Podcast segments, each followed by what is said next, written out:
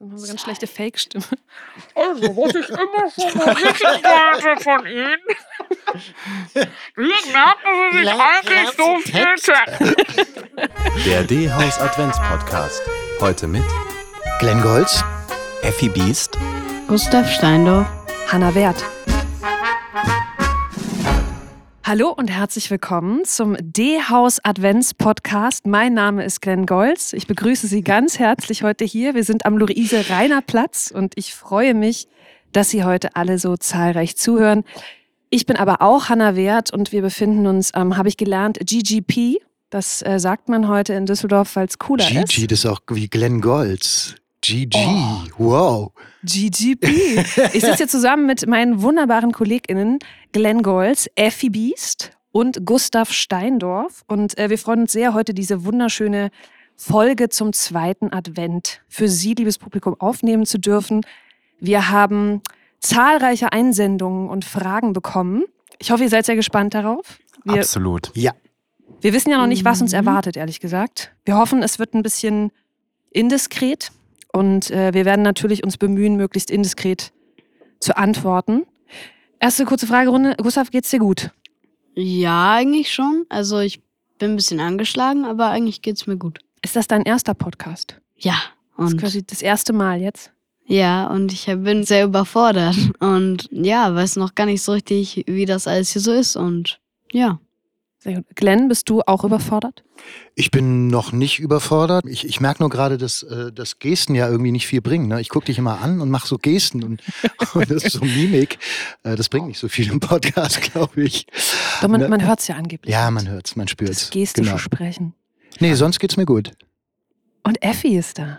Ja, mir geht's auch sehr gut. Ich bin eigentlich nur überfordert und traurig für das Publikum, dass sie uns nicht sehen können, Ja, wie wir hier sitzen. wenn Sie Aber wie wüssten, Glenn schon meinte, wir müssen einfach heute ganz viel in unsere Stimme legen. wenn oder? Sie wüssten, was Ja. wir hier ansehen. Wir können es ja gegenseitig immer ganz kurz beschreiben. Ähm, ich fange mit Glenn an, weil Glenn mir gegenüber sitzt. Glenn hat wirklich, also dieses, fand diese Paillettenjacke, die du da trägst, Ist dieses gut, ne? Funkeln und Sparkeln. Ist das so dein Ding? Pailletten? Ja, zur Weihnachtszeit würde ich sagen. Immer. Ja, so. Schon. Jetzt fängt ja, Weihnachtszeit fängt ja eigentlich schon gefühlt äh, Anfang November, Mitte Oktober an. Oder im September Und, ja, mit den ersten Ne, Spekulatius. Mit, genau, mit den Weihnachtsmärkten auch und so. Und dann werden die Pailletten rausgeholt. Schön. Ja. Steht dir gut? Ich frage mich die ganze Zeit, was du für einen Hut auf hast. Ja. Ähm, Äh, ich das ist, da gibt es bestimmt eine Geschichte zu, oder? Ja, ich darf es aber auch nicht sagen, weil ähm, ich habe ihn, ich sag nur, ich war im vierten OG Mhm. und es gibt ja eine Geheimgarderobe von der Intendanz. Und äh, ich habe mich dann, ich weiß halt, wo der Schlüssel ist und dann habe ich mich einmal kurz bedient. Mehr kann Wow. ich dazu nicht sagen. Hat dir das ein bisschen geholfen jetzt, Gustav? Bist du weniger überfordert jetzt mit dieser präzisen Es Time-Ansage? wird besser, aber es ist immer noch fragwürdig. Ja, das ist auch dein Outfit, Effi. Fragwürdig, ich weiß. Ja. Was ist das an den Beinen? Das sind Schuhe, Hanna. Ah, So sieht das aus, Gott, das sind genau, wenn man einfach nochmal 20 bis 30 Zentimeter größer sein möchte. ich dachte, das sind Waffen. Ja, auch. Es Ja. kommt ja, ist ja eine Frage des Einsatzes bei allem. Vor allen Dingen bei Drag äh, ist man nicht nur hoch entflammbar. Ihr seht ja auch, ich bestehe gerade zu 90 Prozent aus Plastik. Und äh, man ist auch multi-einsetzbar, auch als Waffe. Das bist du aber sowieso. Das Immer schon. ich, Auch ja. ohne Klamotten. Habe ich mir sagen lassen. Und äh, ja, Glenn, was sagst du zu Gustav? Gustav ist cool, glaube ich. Wir haben uns gerade erst kennengelernt. Ich habe Making of Shakespeare leider noch nicht gesehen, aber es spielt ihr noch, ne? Oder? Ja.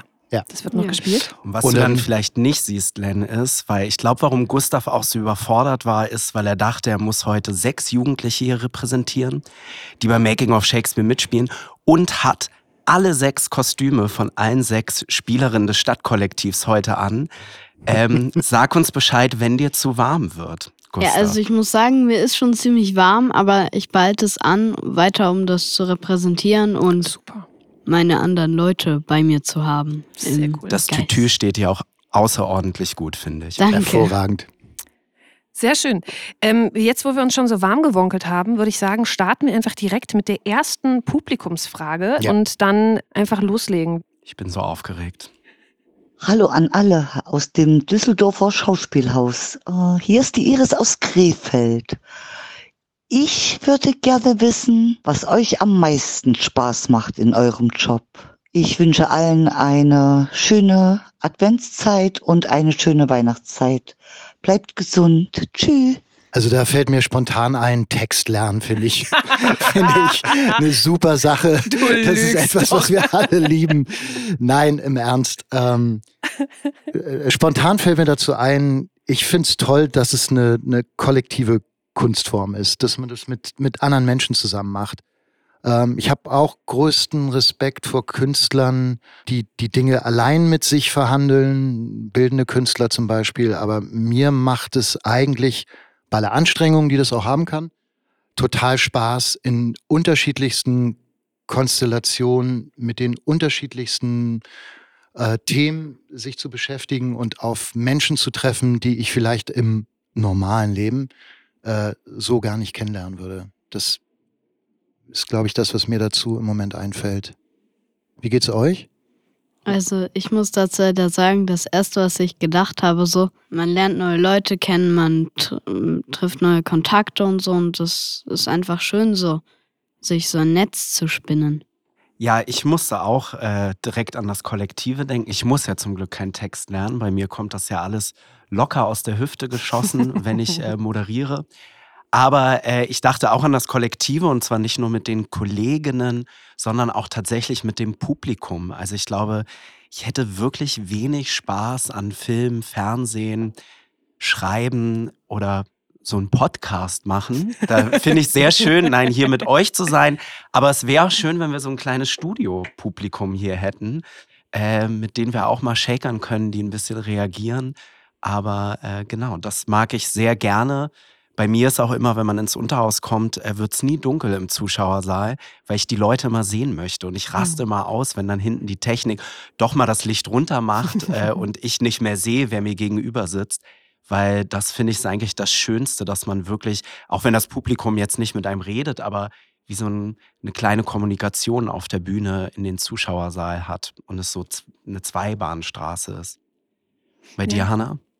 Ja, ich, oh, ich finde, es ist, es ist eine, ich eine schwierige Frage, weil man, weil man ganz oft finde ich diesen Beruf ja schon, also jetzt äh, Gustav im Unterschied quasi zu dir mache ich den Beruf dann doch schon etwas länger und ähm, ich merke dann schon, dass man manchmal wird es dann so sehr Beruf, dass man so ein bisschen vergisst, was eigentlich das ganz Großartige daran ist. Und es ist schön, euch jetzt so zuzuhören, weil ich sage, ja klar, das Kollektive ist großartig, überhaupt das auf der Bühne stehen kann total großartig sein, es kann auch sehr furchtbar sein. Also Ja.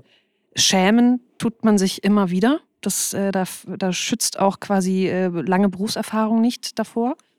Ähm, und gleichzeitig ähm, der Kontakt mit dem Publikum, ich mag das auch sehr. Ich gehöre eher zu den SchauspielerInnen, glaube ich, die das eigentlich sehr mögen. Allerdings finde ich es auch toll, wenn man in einem, manchmal in so einem ganz hermetisch abgeriegelten Raum auch ist. Also zum Beispiel bei, bei Biedermann, das ist jetzt das letzte Stück, was ich geprobt hatte, da bleibt es schon sehr verhaftet eigentlich auf der Bühne. Da bleibt es wie so eine sehr klare Kunstwelt. Da nimmt man natürlich die Publikumsreaktionen auf, aber da entsteht dann nochmal eher so eine Illusion einer anderen Welt. Und das ist natürlich auch wieder großartig, dass man in Wo, wobei du abgefahren- auch ja. bei solchen Abenden total trotzdem auch die Energie von, von, vom Publikum spürst. Ne? Ja, ja. Aber du meinst jetzt in so einem, In der direkten Reaktion. Also ich mag das natürlich auch, äh, wenn es Stücke gibt, wo du, äh, da niest jemand im Publikum und du kannst aus der Figur heraus Gesundheit wünschen Mhm. ins Publikum und es, es hindert irgendwie den, den Spielfluss nicht oder sowas. Ich mag das, mag das sehr, aber es ist toll. Ich liebe das auch, geile Kostüme zu tragen. Ist auch toll. Ich finde, damit verändert sich auch nochmal Ja, ganz viel.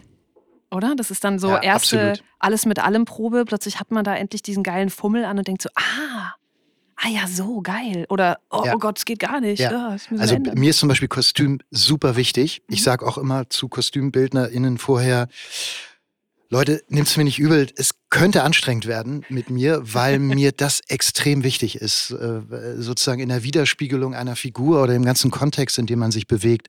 Oder wie du sagst, in der Art, wie man sich dadurch bewegt. Die Schuhe äh, sind zum Beispiel ein ganz wichtiger Punkt und so. Ich finde es immer gut, wenn man die schon früh anhat und damit arbeiten kann. Ich finde, das ist ein total auch schöner Moment, wenn so ein Kostüm, das man möglicherweise auch zusammen entwickelt hat, ähm, dann so auch zum Glänzen kommt und sagt, boah, das stimmt jetzt in jeder Faser so. Hm. Ich find- Das finde ich toll. Absolut, aber ich finde ja generell, und da spielt Kostüm mit rein, dieser Punkt, Und das empfinde ich wirklich als großes Privileg für uns TheatermacherInnen, dass wir mal anders sein können als Menschen in ihrem Alltag. Also es fängt Mhm. an bei sich kleiden, dass man auf einmal das krasseste Abendkleid tragen darf mit Paillette, was man sonst nirgendwo tragen würde. Ähm, oder halt was, was einen einschränkt oder ganz verquer ist. Und genauso finde ich es auch auf der Probebühne, wenn man einfach loslassen kann, vielleicht mal was ausprobieren kann, was man halt nicht im Großraumbüro machen könnte oder in der Bahn oder auf der Weihnachtsfeier mit der Familie. Äh, und das ist, finde ich, schon ein Geschenk, diese Ja, oder- Wildheit, die das auch hat. und Oder ähm, äh, äh, ähm, Perücken. Also bei meiner eingeschränkten Haarsituation ist das eine große Verwandlungsmöglichkeit. Und tolle Perücken, die wirklich den Charakter total verändern, ähm, das, das ist einfach super. Also das ma macht total Spaß. Ja, diese, ne, diese, diese Möglichkeit, sich wirklich zu verwandeln und Ja. zu verzaubern und finde ich aber auch nochmal selber, im besten Fall wird man selber von dieser Illusion auch nochmal verzaubert. Mhm. Gustav, dein Hauptberuf ist ja eigentlich Schüler und zur Schule gehen. Ja. Und du hast dann aber hier Making of Shakespeare geprobt und das erste Mal in so einem großen Theater was gemacht. Was war da, findest du, das Coolste in der Probenzeit oder wo du dachtest, wow, haben die einen geilen Job? Hannah spielt ja auch mit. Wo dachtest du, und Hannah darf das jeden Tag machen? Was waren da die Momente? Also vor allem halt so, dass man als Gruppe so zusammenwächst. Also für diese Probenzeit ist man ja dann so, so ein Kreis, also man ist einfach so ein Team. Und das finde ich sehr schön, dass man einfach als Gruppe zusammenwächst. Es gibt viele schöne Sachen. Es gibt aber auch ein paar Sachen, die jetzt nicht so ganz toll sind. Was zum Beispiel? Was Text fandst du anstrengend? ja, Text okay. lernen. Und so? Und irgendwas noch, was du, was du so anstrengend fandst? Oder zum Beispiel bei, jetzt letztens hatten wir eine Vorstellung und ich wusste gar nicht, dass wir eine Vorstellung hatten. Also erst eine Stunde davor ist mir aufgefallen, dass wir eine Vorstellung haben, weil in die Gruppe geschrieben wurde, ja, hier sind eure Maskenseiten und dann ich so, wofür denn? Ja, für die Vorstellung heute und ich so, fuck. Und dann musste ich jetzt so ganz Albtraum. los. Mhm. Äh, Der Albtraum. Ich bin Mathilde und ich bin vier Jahre und ich will wissen, auf der Bühne zu stehen. Wie es ist, auf der Bühne zu stehen. Oh. Hallo Mathilda. hallo Mathilde. Ja, Gustav, wie ist es denn, wenn man dann auf der Bühne steht vor Publikum, wenn dann plötzlich Premiere ist? Also ich, ich kann das ganz gut beschreiben, weil es ist auch immer so, wir haben am Anfang halt erst noch diesen Eisernen da und dann geht der so hoch und dann ist man am Anfang noch so, okay, keine Fehler machen. Beruhig dich, da sind jetzt ganz viele Leute. Wenn du jetzt et- einen Fehler machst und dann aber nach paar Minuten, wenn man so drin ist, dann merkt man so, es hat man hundertmal gemacht und so und das ist, dann, dann spielt man sich ein, das ist halt ein Ablauf, den man kennt und dann macht es auch Spaß und man kann hier und da ein paar Easter Eggs einbauen und ja, Ja, da spricht der Profi. Ja. Was soll? Ich kann man, dem kann man nichts hinzufügen, oder? Nee, oder? So ist es. Ja, Dann nächste nehmen wir, Frage. Nehmen wir direkt die nächste. Was macht es mit der Psyche von Schauspielerinnen, wenn sie negative Charaktere spielen müssen?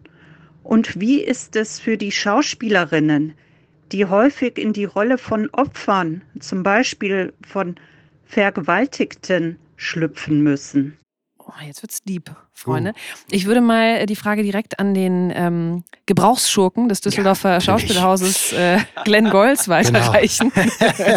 Wie ist das denn, Glenn? Ja, wie ist das? Schurken zu Ähm, spielen. Bist du dann ja, zu Hause aktuell, unerträglich? Aktuell spiele ich äh, Claudius in, in Hamlet. Das ist jetzt nicht so ein angenehmer Zeitgenosse, Ja, würde ich mal schon sehr sagen. schurkig. Hm? Schon so ein Typ Machtmensch der unangenehmen Sorte, finde ich. Ähm, es ist tatsächlich so, dass ich es schwerer finde, manchmal aus den Sachen da rauszukommen, als dass man reinkommt.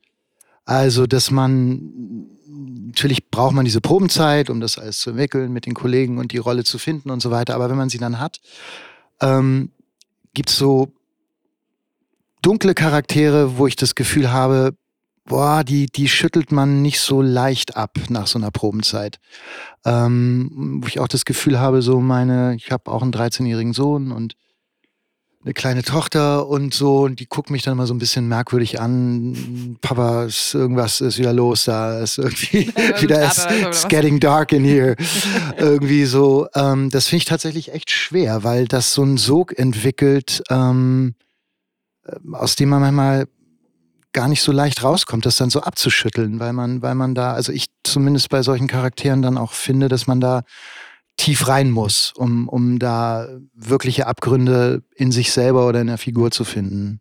Aber was bedeutet dann, sie nicht abschütteln können? Also hörst du dann die ja, Stimme der Figur in deinem nee. Alltag, die dir zuflüstert? Oder? Ja, ich weiß, es klingt so ein bisschen äh, klischiert, ne? Äh, so, äh, nee, es ist eher so, dass man so Verhaltensweisen irgendwie übernimmt oder, oder so. Also es ist jetzt gar nicht in der Art, wie man, wie man redet oder so. Also wenn jemand, ähm, also Claudius zum Beispiel ist jetzt eine Eigenschaft, die mir kurz einfällt, finde ich wahnsinnig ungeduldig und, und herrisch in der Art, wie er mit Menschen redet. Und das schüttelt man manchmal in dem Sinne nicht so ab, dass man dann auch mit Menschen ganz blöd in seinem privaten Umfeld eine Zeit lang noch so umgeht, so reflexartig. So will ich das, glaube ich, beschreiben. Und da gibt es so bestimmte Stränge von, von Figurenzeichnungen, die man dann einfach ganz blöd so in, seinen, in sein Privatleben reinzieht. Und wo die Leute ein bisschen komisch drauf reagieren und sagen, hey, du bist doch gar nicht so, bist eigentlich mhm. total, bist doch total netter irgendwie oder so. Effi, du bist ja ähm, eine Kunstfigur gewissermaßen. Ja. Du bist ja eine geschaffene Rolle quasi. Äh, würdest du dich denn, wenn man jetzt irgendwie sagt, man hat so eine Kategorie, ist Effi eine gute, eine böse Kunstfigur? Wer ist Effi?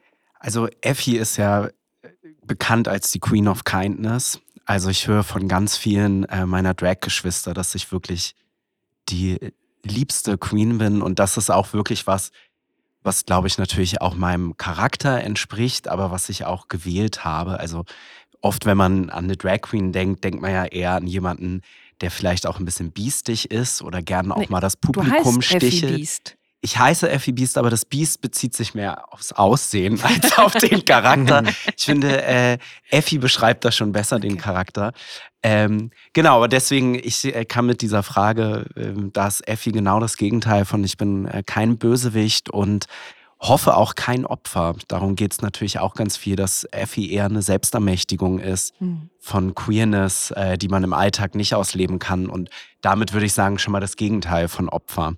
Mhm. Eher eine Superheldin. Mhm. Die Figur, hast du die, hast du die sozusagen aus, aus dir selbst raus entwickelt im Laufe der Zeit oder mit, mit anderen KollegInnen zusammen oder wie, wie entsteht so eine Figur? Das würde mich nochmal interessieren. Ja, ich glaube, also das ist natürlich für jeden Drag-Künstler und Künstlerin anders, aber Effi ist keine Figur wie, wie bei euch eine Rolle oder so. Also mhm. nichts, was ich mir irgendwie anlernen, aneignen musste. Effi hat auch keine Biografie, sie hat auch kein Alter. Äh, sondern es ist eher vielleicht was wie ein alter Ego dann oder etwas, es, es sind eigentlich nur exponierte und verstärkte Charaktereigenschaften, mhm. äh, die sowohl über das Kostüm als auch über die Art und Weise, äh, die Auftritte, die Performances, die, äh, die man im Alltag als cis-männlicher, schwuler Mensch nicht so leben kann und die werden eher, genau, nochmal besonders betont herausgehoben. Deswegen, Effi ist auch keine Frau. Das wird mir auch manchmal vorgeworfen, dass das, was ich mache, eine Art von kultureller Aneignung von Weiblichkeit ist. Aber Effi hat gar kein Geschlecht, sondern ist eher genau so ein Fabelwesen, was, mhm. was aus einem Inneren herauskommt. Also auch so was Spielerisches irgendwie so, oder? Ja, was, also, genau, was Spielerisches, was Selbstermächtigendes. Eine Anarchie. Ähm, vor mhm. allem, ne? Also ich finde ja gerade äh, das, was, was im Drag-Bereich, also Drag-Bereich passiert, finde ich ja, hat eine ganz große Lust, anarchisch zu sein. Und das finde ich äh, toll. Ja. Auch eben bewusst dieses Grenzen zu sprengen. Und ich glaube, das ist vielleicht auch eine gute Überleitung, ähm, weil jetzt gezielt nochmal nach natürlich so ein bisschen der, der Rolle der Frau gefragt worden ist. Ähm, ich habe große Lust auf der Bühne Täterin zu sein und ich verspüre auch tatsächlich manchmal das gro also große Lust ähm, dabei, ein Opfer einer Geschichte zu sein. Weniger zu sagen, ich bin jetzt das Opfer eines, eines Mannes oder ähm, ich verliere sehr gern auf der Bühne. Ich habe also, ich, ich, mag, ich mag das. Also ich bin mhm. nicht jemand, der irgendwie kenne das manchmal von KollegInnen, die irgendwie, obwohl das anders niedergeschrieben ist, immer wahnsinnig äh, das sehr persönlich nehmen und dann eigentlich auch das gar nicht ertragen können, dass ihre Figur schlecht abschneidet. Das ist jetzt im, im, im einfachsten Beispiel der, der Schurke im Weihnachtsmärchen, der aber trotzdem eigentlich in der Persönlichkeit so gemocht werden will, dass er, er oder sie dann immer wieder anbietet, aber am Ende könnte ich doch noch irgendwie so wieder gut werden. Und man denkt so, nee, du bist halt jetzt einfach bitte der fiese Wicht, die fiese Wichtin dieses mhm. Stückes. Und jetzt zieh's bitte bis zum Ende durch, ohne dass du dich erklären musst, sondern haltet das irgendwie auch mal aus. Und das fällt mir zum Beispiel total leicht. Ich bin wahnsinnig gerne lustvoll gemein, einfach weil ich versuche, in meinem Privatleben natürlich so wenig wie möglich zu sein. Und es ist so ein bisschen, als hätte man diese, diese Leidenschaft daran, die, glaube ich, uns allen so innewohnt, als hätte ich die einfach für mich so ausgelagert. Und äh, ich bin auf der Bühne sehr gerne herrisch, gemein, böse. Also ich liebe das, fiese Charaktere zu spielen. Ich muss die für mich auch nicht immer in so eine Psychologie kleiden. Ich mag das auch einfach ganz ungefragt, einfach zu sagen, die, die ist jetzt einfach so. Oder auch wenn ich, ich spiele auch manchmal Männer, also dann noch zu sagen, der ist jetzt einfach so. Und, und wie ist das mit, ja. mit Frauenfiguren zum Beispiel, wo man das Gefühl hat, die sind so, so gänzlich aus der Zeit gefallen? Also so eine, so eine, so eine richtig, sag mal, klassisches Gretchen oder so aus dem mhm. Faust, weil wir gerade auch über Opfer reden oder mhm. Opfer einer Geschichte sein. Wie ist dann dein Reflex? Versuchst du das dann so im, also im, im, im Sinne von gegen die Geschichte und, und es sozusagen so, so äh, hundertprozentig an, an unsere Zeit anzudocken? Oder sagst du fast, ähm, nee, ich nehme das jetzt mal so an und versuche da irgendwie eine Lebendigkeit zu finden und versuche das gar nicht so, äh, äh, weißt du, was ich meine? Mhm. weil das ist ja, glaube ich, oft ein Thema, oder? Ne? Total. Also es, ist, es war von, von Anfang der Schauspielschule an, es ist immer ein unglaubliches Thema, weil du bist permanent, bist du mit Femiziden konfrontiert, du bist permanent mit Frauen in Opferrollen konfrontiert. Und äh, ich hatte da auf jeden Fall in der Schauspielschule ziemlich, da hatte ich meine Schwierigkeiten mit. Mhm. Und das ist also, glaube ich, das, was ich jetzt gerade über den, den Schurken gesagt habe, galt dann für mich über das Opfer. Also ich wollte partout einfach kein Opfer sein. Ähm, ich werde aber auch ausgesprochen selten so besetzt, muss ich sagen. Also ich glaube, das ist dann vielleicht auch ein bisschen Persönlichkeit oder, oder wie auch immer. Also ich kriege diese Rollen recht selten. Ich versuche sie dann auch oft ähm, eben dann eher als Opfer einer Geschichte zu lesen, mhm. also Opfer einer Intrige. Ähm, und dann versuche ich tatsächlich, ja, wie du es gerade gesagt hast, ich versuche da so ein bisschen meinen Weg drin zu finden, dass sie per se nicht ihre Stärke verlieren müssen, aber manchmal hast du starke, schlaue Charaktere, die trotzdem am Ende irgendwie verlieren. Ähm, aber wie schon gesagt, ich erwische sehr selten so diese, diese Opferrollen. Und tatsächlich habe ich mal ähm, in einem Stück auch, äh, da, da wurde meine Figur oder erlebte eine Vergewaltigung. Und ich weiß noch, dass ich das beim Textlernen ich wirklich regelmäßig da saß und weinen musste, weil ich auch, also die bittet dann auch noch danach um, fleht dann noch um ihr Leben, äh, mhm. weil es eben nach äh, diesem Übergriff dann quasi auch noch, äh, quasi auch noch ihr Leben bedroht ist. Und ich weiß noch, dass ich das gelesen habe und beim Textlernen immer irgendwie meinen äh, damaligen Freund anguckte und meinte, wie, wie, wie, soll ich das, wie soll das gehen? Wie soll ich das spielen können? Und interessanterweise ist es aber dann vielleicht auch vielleicht ist es das Professionelle oder dass man es dann gelernt hat, dass man wieder in irgendeiner Form mit dieser Geschichte umgeht, versucht es nicht zu nah an sich selbst ranzuholen, dass es nicht in den Privatbereich rutscht, dass es persönlich ist, aber dass mhm. es eben nicht privat wird. Und ja, es klingt vielleicht absurd, aber ich, es ist eins meiner Lieblingsstücke bis heute. Trotz dieser Szene oder vielleicht auch gerade weil diese, also weil diese Szene da war, weil ich die mit einem ganz wundervollen Kollegen gespielt habe, das ist auch schon ein bisschen her, mit Rainer Gahlke, äh, ganz toller Spielerkollege, der unheimlich lieb ist, der also ein unfassbar lieber Mensch ist, mit dem ich dann aber diese entsetzliche Szene spielen musste. Und ich weiß noch, dass in irgendeiner Probe wir wirklich sehr, auch da wirklich dramatisch äh, reingegangen, also wirklich das gespielt haben. Und ich weiß noch, dass ich ihn die ganze Zeit während der Szene so am Arm gestreichelt habe. Während er eigentlich das mir vermeintlich antut und er mich später darauf hingewiesen hat. Und er hat gesagt, er hat das die ganze Zeit verstanden als, es ist okay. Es war die ganze Zeit meine kollegiale Erlaubnis mhm. von, wir spielen das jetzt so heftig und ich ihm die ganze Zeit quasi dadurch dass die Verbindung aufgebaut mhm. habe.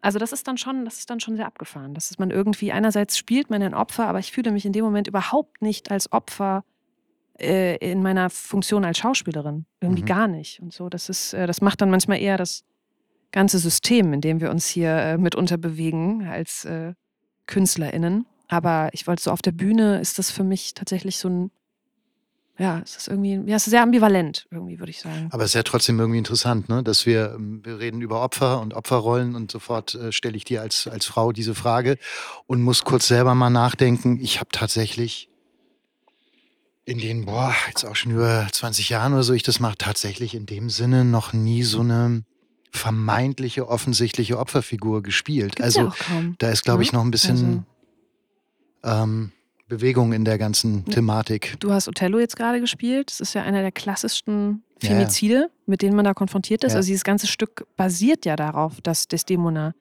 stirbt und sterben muss. Und auch da steht man natürlich immer wieder vor und denkt so, ist das noch zeitgemäß?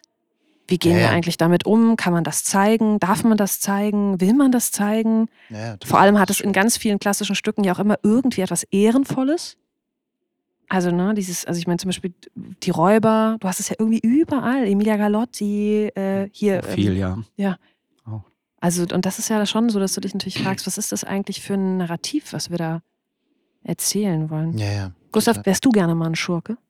Ja, also ich stelle mir das eigentlich ganz cool vor, so, so einfach so böse zu sein. Also ich habe da jetzt gar keine Hemmung, so einfach die böse Rolle zu sein, weil ich finde das schön, man, man setzt sich damit ja ab vom richtigen Leben und das ist ja auch gerade eine der schönen Sachen daran, dass man Dinge tut, die man im richtigen Leben jetzt nicht so tun würde und ja.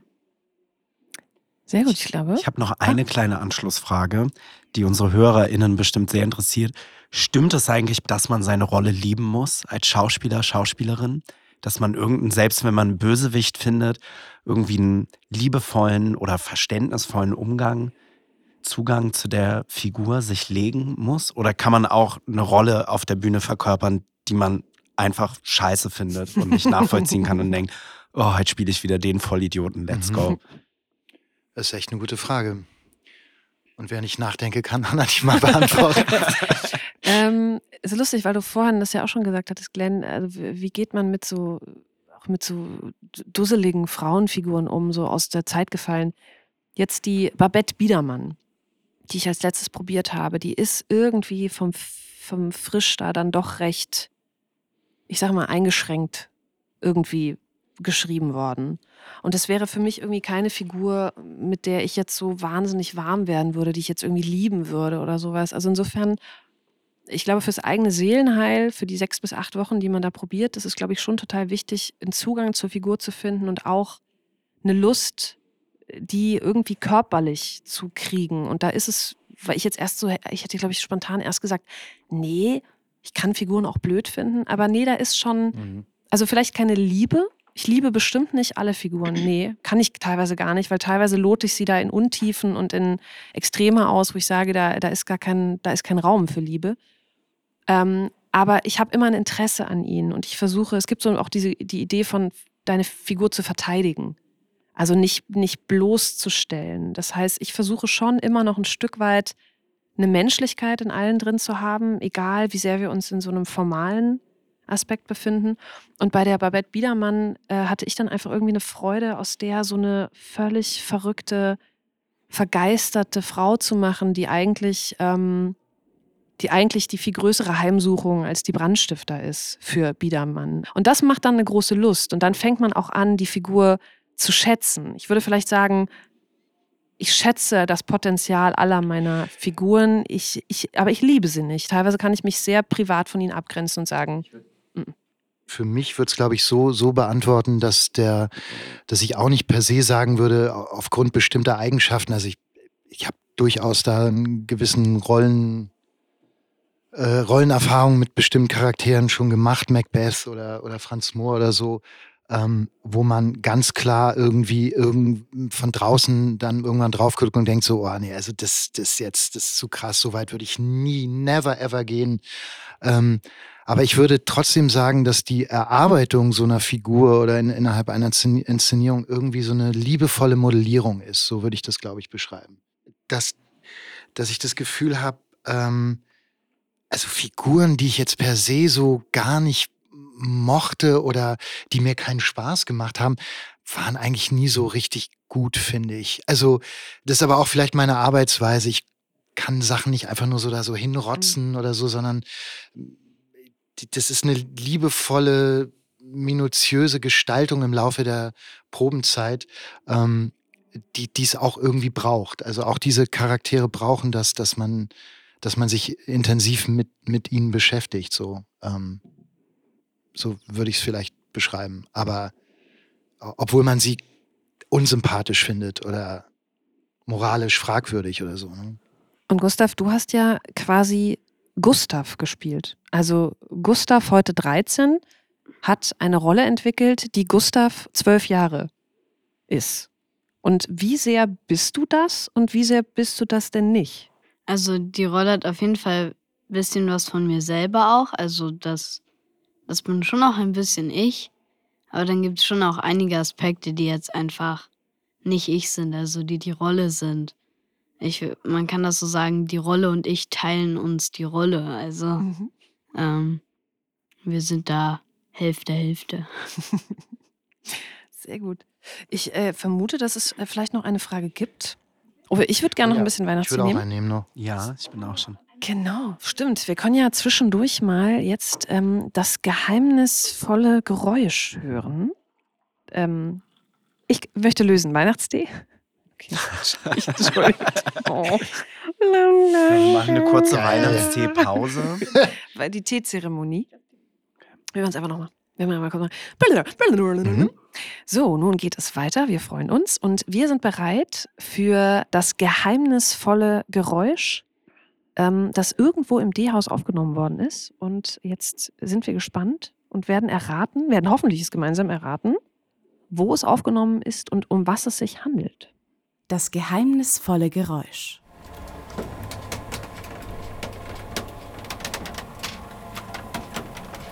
Kopierer. Ja, Kopierer oder Ich Drucker? glaube auch, das sind doch unsere Stückzettel. Ich würde auch, oder? Gustav, was denkst du? Ja, also ich kenne mich noch nicht so gut aus hier. Ich kenne nicht so jeden Raum, aber ja, klingt schon nach einem Drucker. Ja, wir auch nicht. Es gibt so viel. Es könnte auch irgendwas total Ja. Absurdes in der Werkstatt sein, Wahrscheinlich, ja. um Holz anzumalen oder so. Aber ich würde auch auf den Drucker gehen. Wir sind hier zu viert. Wir könnten eigentlich vier verschiedene Oh, das finde ich sehr gut. Einloggen. Sehr gut. Du hast als erster, du hast äh, Drucker Gleich gesagt intuitiv. intuitiv äh, Drucker, Kopierer habe ich gesagt, ne? oder okay, Drucker. dann sage ich, es ist, ähm, du hast ja, du hast ja quasi Requisite gesagt, Effi. Ne? Du bist äh, da jetzt so bei der, oder nee, Werkstatt warst du. Werkstatt, ja. Werkstatt. Dann sage ich, es ist, ähm, es ist die Popcorn-Faltmaschine aus der Requisite. Also, ich bin so ein bisschen zwischen. Gibt es hier so einen Raum, wo so Kostüme gewaschen werden und so? Oh ja, äh, es gibt, Mhm. ja, genau, es gibt eine Wäscherei. Ja, dann gehe ich darauf. Also, Okay. dann gehe ich auf Kostüme. Was hast du getippt? Eine Wasch. Popcorn-Fallmaschine? Falt. Falt. Ach, Falt. Kennst du das nicht, wenn Popcorn so gefaltet wird? Ja, ist doch das wird doch noch eindeutig, dann- Das, was das das- Frau Popcorn oder die. meint. Das Popcorn wird doch noch gefaltet. Ach so. Ja, Ja, klar. wir müssen doch ja, sparen. Matt, Entschuldigung. Ja, ja, das logisch. Die, Du hast einfach nicht in genug äh, Stücken hier gespielt. Die Ja. wird in jedem zweiten Stück verwendet. okay. Muss man mal drauf achten. Ja, okay. Okay, wir sind gespannt. Wir, äh, wir hören uns die Auflösung an. Das war der Rollladen des Inspizientenpultes. Das ist so die Steuerzentrale des Bühnenbetriebs. Von da aus werden die Einsätze für Licht und für Ton und für Video und für die Technik, wenn sie umbauen müssen, gegeben. Dann gibt es Zeichen für Schauspieler, die von da aus gegeben werden, wenn sie auftreten müssen. Und eigentlich alle Einsätze, die so eine Vorstellung braucht, die versuche ich immer rechtzeitig im oder im richtigen Moment zu geben. Und mein Name ist Andrea Seliger. Und äh, der Rollhaden wird auch deshalb immer geschlossen, weil dahinter Süßigkeiten für alle Beteiligten sind, um die Laune gut zu halten. Die Jalousie und der Rollo. Ja, du hattest recht. Es ist was ganz anderes gewesen. Als wir dachten, ja. Ja. der Rollo vom Inspizientenpool. Hättet ihr wissen können, ich habe ja im Unterhaus keinen Inspizienten, keine Inspizientin. Ähm, deswegen nur, äh, konnte ich das unmöglich wissen. Ich kann nur zu meiner Verteidigung sagen, ich habe äh, sehr lange nicht mehr im großen Haus gespielt. Ich spiele ausschließlich auf der kleinen Bühne derzeit und da gibt es das auch nicht. Aber Glenn hätte es wissen müssen. Der Mhm. Ich spielt hätte es nämlich wissen nur auf müssen. der großen Bühne. Ja, und ich habe noch nie auf der, noch nie im kleinen Haus gespielt. Was ich gerne mal machen würde. Weil das ist schön, oder? Lieber Wilfried, äh, kleiner Request von deinem Nächste Lieblingsschauspieler Frage. Glenn. Ja, schönen guten Tag. Hier spricht Michael. Und äh, mich würde einmal interessieren, äh, wie die Schauspielerinnen es schaffen, äh, diese enormen Mengen an Text auswendig zu lernen. Ich kann mich erinnern, zu meiner Schul- Schulzeit mussten wir hin und wieder mal ein Gedicht auswendig lernen. Und das war eine unglaubliche Qual, dieses Gedicht auswendig zu lernen und dann äh, frei vorzutragen. Aber nach zwei oder drei Wochen hatte ich es dann bereits schon wieder zur Hälfte vergessen. Und bei den Schauspielerinnen auf der Bühne ist es so, dass die diese Wahnsinnstextmonster, die sie da auswendig lernen müssen, ja über viele, viele Monate teilweise behalten müssen, um sie dann halt wieder bei irgendeiner Vorstellung, wenn das Stück wieder gespielt wird, hervorzukramen. Und wie das zu schaffen ist, das ist für mich ein Rätsel. Wäre nett, wenn ich darauf mal eine Antwort bekommen könnte. Vielen Dank in die Runde. Gustav, wie lernst du Text? Also, sorry, das ist jetzt vielleicht so ein kleiner Insider, aber wir haben vorhin dreimal gesagt, wie wäre, wenn jetzt diese Frage kommt mit dem Text lernen. Und dann kam sie jetzt und äh, ich kann da jetzt nicht so zu viel sagen. Also, Okay, ich, Lieber- ich ja, hau's raus. sag es, Ich, Hanna, ich, ich, ich, also ich lerne Text im Gehen. Verrückt, ne? Ich muss draußen sein. Ich kann, ja, es ist so, ich kann das nicht in geschlossenen Räumen machen und ähm, muss dabei immer ähm, gehen, spazieren gehen. Verrückt, ne?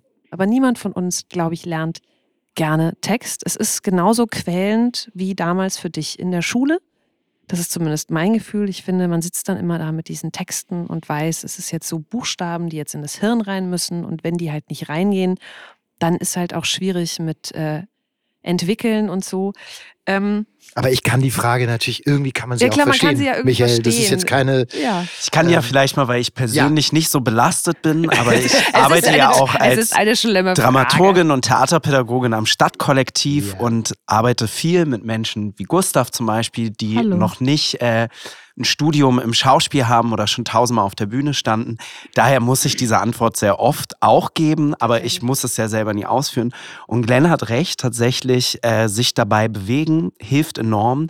Und äh, Michael, im Gegensatz zu deinem Gedicht, was du auswendig lernen musstest, ist, glaube ich, das Tolle am Theater, dass man auch ganz viel auf Bewegung einfach setzen kann, weil irgendwann sitzt der Text auch, weil man weiß, das ist der Moment, wo ich immer das mit den Händen mache oder wo ich über die Bühne Absolut. laufe.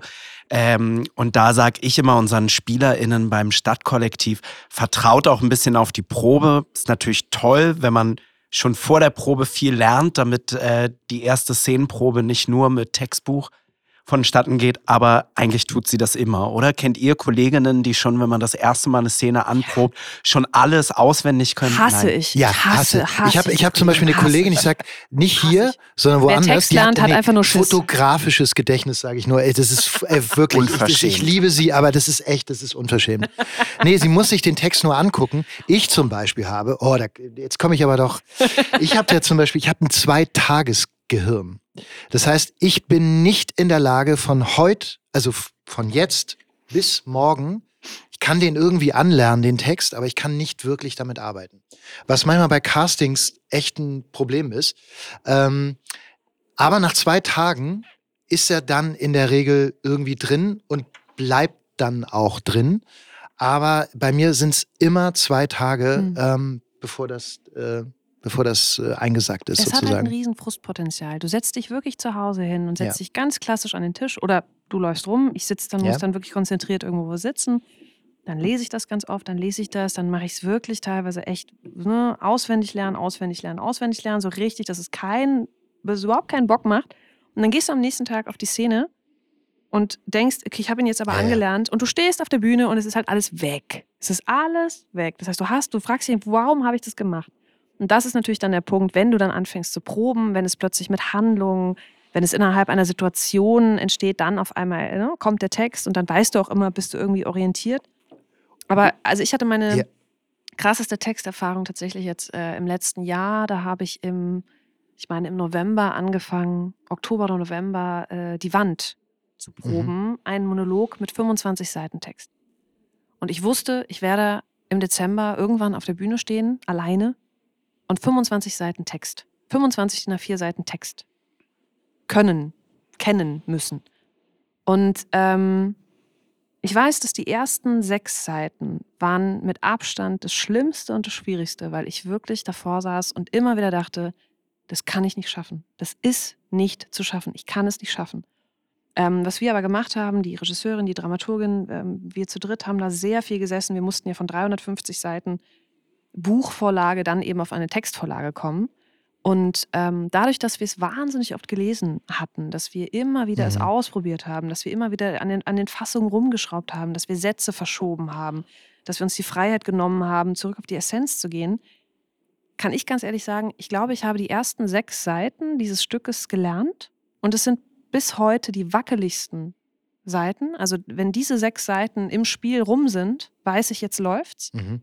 Und die anderen Seiten danach, die 19 Seiten danach, habe ich nicht mehr bewusst gelernt. Ich glaube, einfach, weil ich habe so sie, oft gelesen habt auch. Ich glaube, ja. sie waren dann einfach da. Und mhm. ich bin dann manchmal, habe ich auch immer das Gefühl gehabt, ich habe danach mit dem Souffleur gesprochen. Das ist ja übrigens, lieber Michael, auch noch der gute Tipp. Wir haben ja äh, Soufflage, Gott sei Dank, die uns während des Probenprozesses begleiten, damit wir eben nicht mit Textbüchern auf der Szene stehen, sondern wir kriegen dann den Text auch immer mal dann reingesagt und manchmal reicht ja der Anfang auch schon, um sich zu erinnern, ach, das sage ich jetzt. Ähm, und ich habe dann viel mit dem Souffleur gesprochen und meinte, du, sorry, ich habe jetzt, glaube ich, in der Vorstellung oder jetzt in der Probe, ich habe jetzt, glaube ich, hier die letzten fünf Seiten, habe ich hier den totalen Blödsinn geredet. Und er meinte, nee, du warst Wort für Wort richtig. Aber ich schwöre, ich habe diese 19 Seiten nicht mehr gelernt. Und dann ist es, ja. dann ist es der Hammer, weil dann weißt du, gerade passiert Total. irgendwie intuitiv irgendwas und dieser Text klingt jetzt vielleicht ein bisschen esoterisch, aber der fließt dann so durch einen durch oder dann ist der so in einen eingesackt. Aber dieses und auswendig lernen. Ich habe ich hab auch die, die Erfahrung gemacht, je, je ähm, anspruchsvoller ein Text ist, also bei mir ist es zumindest so, desto schneller und besser lerne ich ihn. Jetzt zum Beispiel bei, bei Hamlet oder so haben, haben wir eine, eine sehr, sehr alte Übersetzung, ich glaube Schlegel Tieck oder Dorothea Tieck oder so, eine sehr alte. Die, da muss man sich sehr durchfräsen, so, aber ähm, die ist dann auch echt so gehaltvoll, dass man sie, dass man sie auch nicht. Dann vergisst nicht, man sie nicht mehr. Nee, dann hat genau, man es. Genau. Ja. Aber ich glaube tatsächlich, hinter dieser Frage steht ja auch immer eine große Hoffnung. Und an alle, die es jetzt hören, wir haben es einmal offiziell gesagt, es gibt keine Abkürzung, keinen Geheimtrick, keinen Lifehack. Nee, nee. Es ist auch, wenn man professioneller Schauspieler, Schauspielerin ist, ist einfach harte Arbeit. Und ich glaube, für Gustav und mich war total lustig, dass wir für Making of Shakespeare selber Texte schreiben durften und die dann im Stück auftauchten, die man dann, also dann musste man sie aber wieder auswendig lernen. Und ich fand, das war genauso schwer. also ich, bis heute kann ich den einen Text, den ich selber geschrieben habe, beim Making of Shakespeare kann ich eigentlich immer noch nicht richtig auswendig.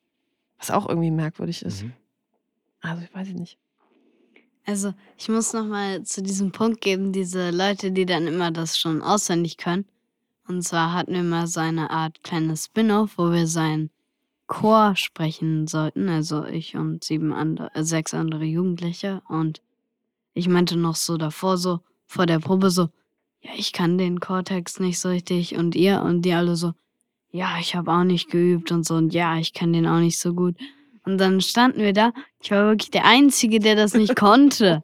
Und dann habe ich das ja. am Ende moderiert, aber aber Gustav, das ist bei, also Chortexte, das ist eh nochmal, das hört gar nicht auf mit dem, mit dem Text, ne? Nee. Irgendwie wollten wir die Frage nicht und dann und redet man doch noch eine Stunde drüber. Ähm, Chortexte sind wirklich richtig hart auswendig zu lernen. Ich arbeite mit, mit einem Regisseur schon seit Jahren, Volker Lösch, der ganz viel mit, mit, mit, mit, mit Chortexten arbeitet. Und da hast du eben auch nicht die Chance, sozusagen zu improvisieren oder dich irgendwie da rauszuwinden, sondern du musst ja nicht nur den Text können, sondern du musst auch noch die Zäsuren wissen.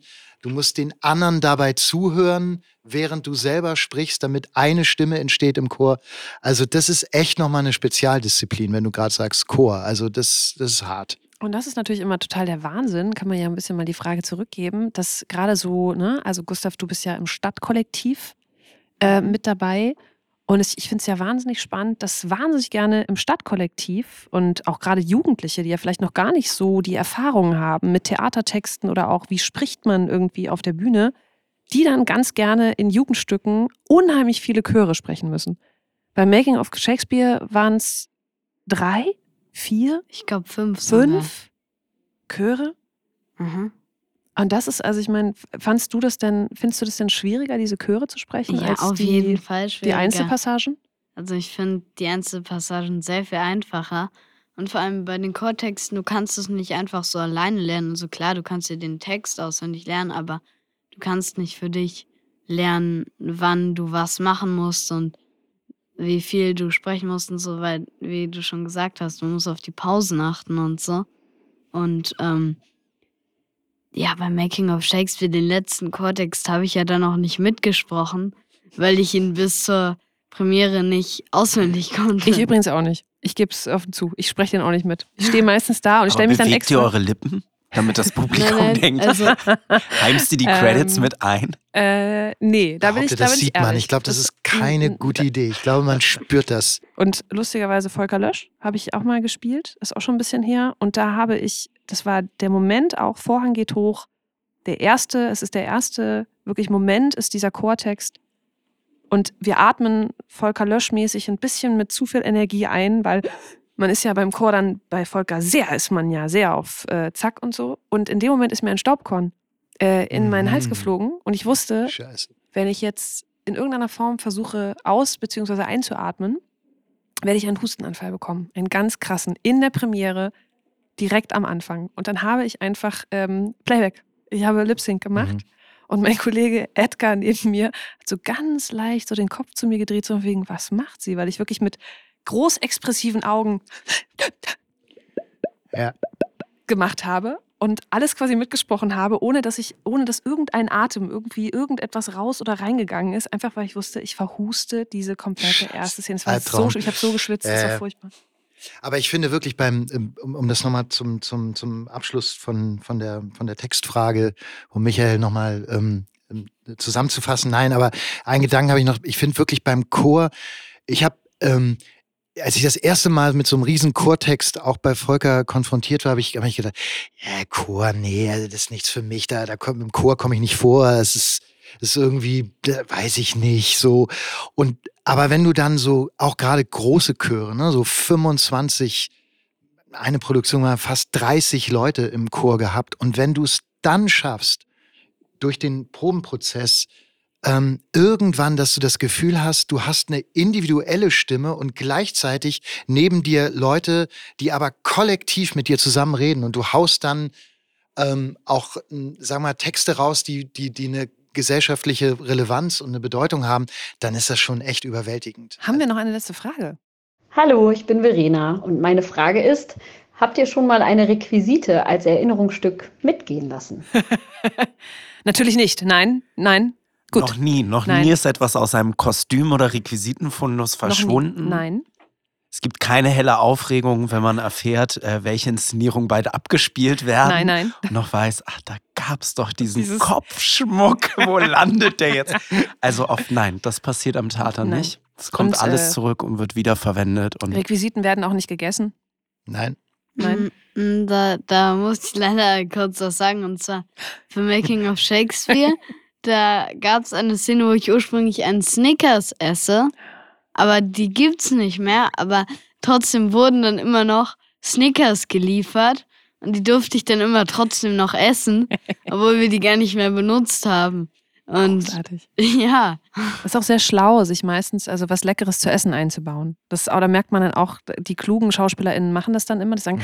wäre das nicht total toll, wenn ich an der Stelle so ein ganz toll so, ein- so ein Muffin essen würde? Den würde ich so ganz Und danach essen. eine Zigarette rauchen. Genau, das ist das, Das- nächste. Ich glaube, meine Figur muss unbedingt, ja, die raucht. aber stresst euch das nicht total, wenn ihr auf der Bühne in der Szene was essen müsst? Ja, ich finde sowieso Requisiten, boah, also ich, äh, ich weiß nicht.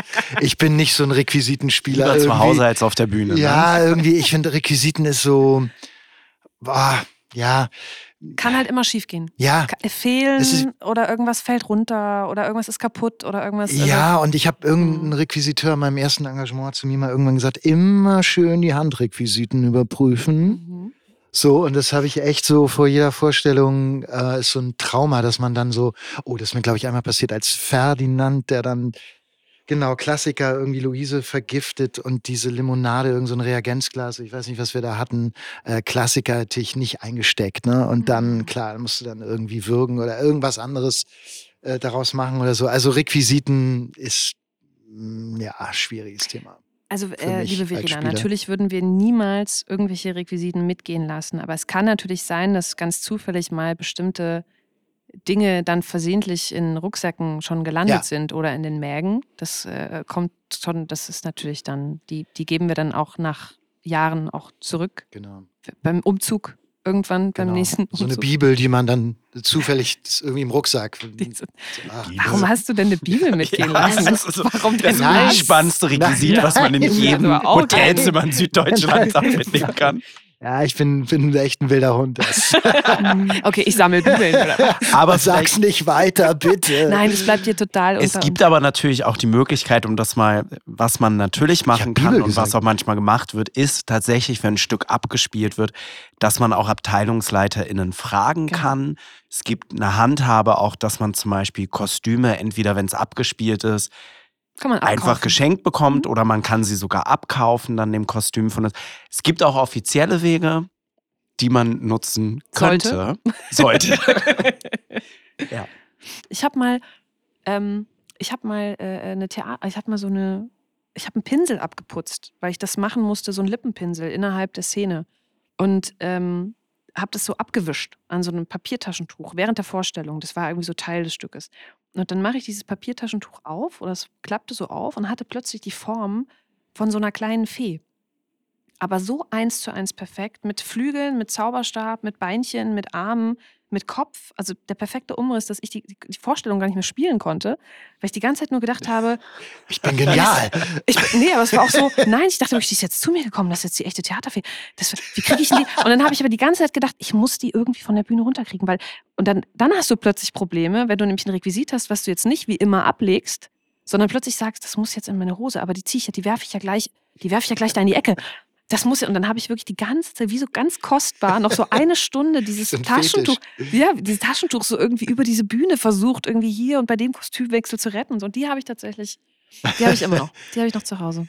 Einfach ein, eigentlich ein, Schminktuch mit Abputze dran. Also du hast die Bibel mitgenommen? Was hast Ja. du? Äh, Du hast bestimmt Klamotten, Effi?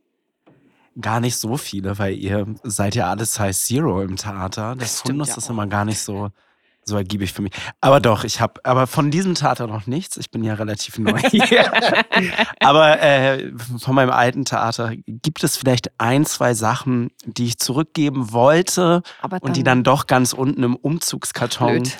blöd. von Berlin nach Düsseldorf gebracht wurden. Das Ja. könnte sein. okay. Aber ich möchte da nicht genauer drauf eingehen. Ähm, Gibt es was bei dir, Gustav? Was sollte Making of Shakespeare jemals abgespielt sein?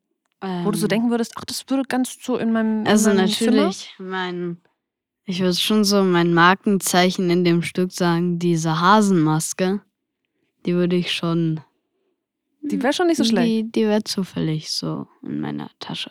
Da brauchst du mal eine sehr große Tasche. Äh, Bei Making of Shakespeare, wir sieben Jugendlichen, wir haben auch schon dann schön durch die verschiedenen Garderoben geguckt, was hat wer? Oh, der hat einen Mini-Kühlschrank. Oh, wie cool. Boah, hier sind noch Mini-Kühlschrank? Wer hat Kekse. denn einen Mini-Kühlschrank bei sich Doch, in da der gibt es Garderobe? irgendeine Garderobe mit, mit, mit mini Eine Garderobe mit Kühlschrank, ja. Was? Ja. Können wir gleich mal gucken, wer das Ja, ist. können wir gleich mal gucken. Mhm. Und äh, schön, dass wir uns hier mal in dieser illustren Runde gesehen haben. Ähm, und das war irgendwie sehr schön. Es gibt auch noch fantastische Kekse hier. Äh, ich wollte vorschlagen, ähm, wir können ja noch gemeinsam ein, ähm, können es ja auf ein Weihnachtslied noch einigen, was wir jetzt singen. nein. aber äh, wir machen jetzt quasi ein Rätsel äh, fürs Mhm. Publikum. Jeder von uns nimmt einfach drei bis vier in den Mund. Ich würde einfach jetzt mal festlegen, dass der, der, also oder der oder die aus dem, äh, jetzt von den Hörern, HörerInnen, ähm, errät, welches Weihnachtslied wir singen.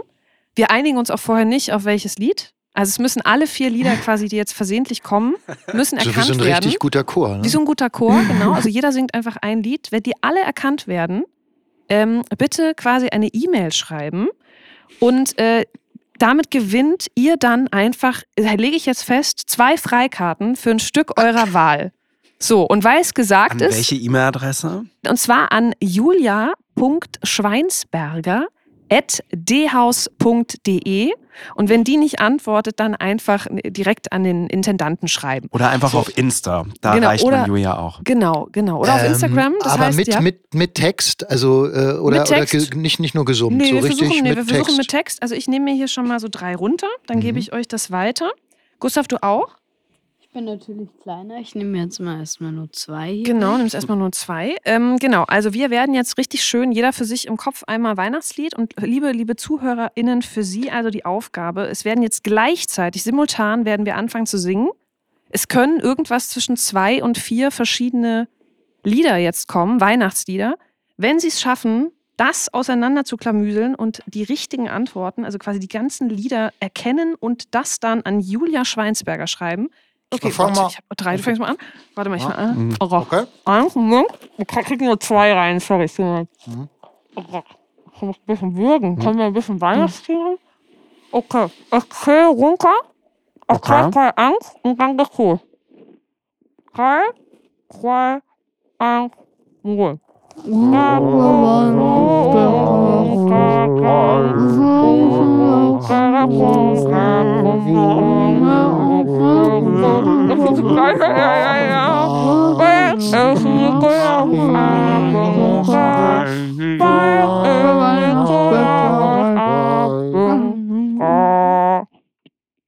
Lecker. Tschüss, man geht's gut. Ich mach kurz noch die Abmoderation. Ey, Hat mich sehr gefreut. hat Spaß gemacht. Kommen wir gut nach Hause und gute Weihnachtszeit. Das war Glenn Golf vom Düsseldorf, das Kaufhaus. Tschüss. Der D-Haus Advents Podcast. Jeden Adventssonntag eine neue Folge. Im Netz unter www.dhaus.de und auf allen gängigen Streaming-Portalen.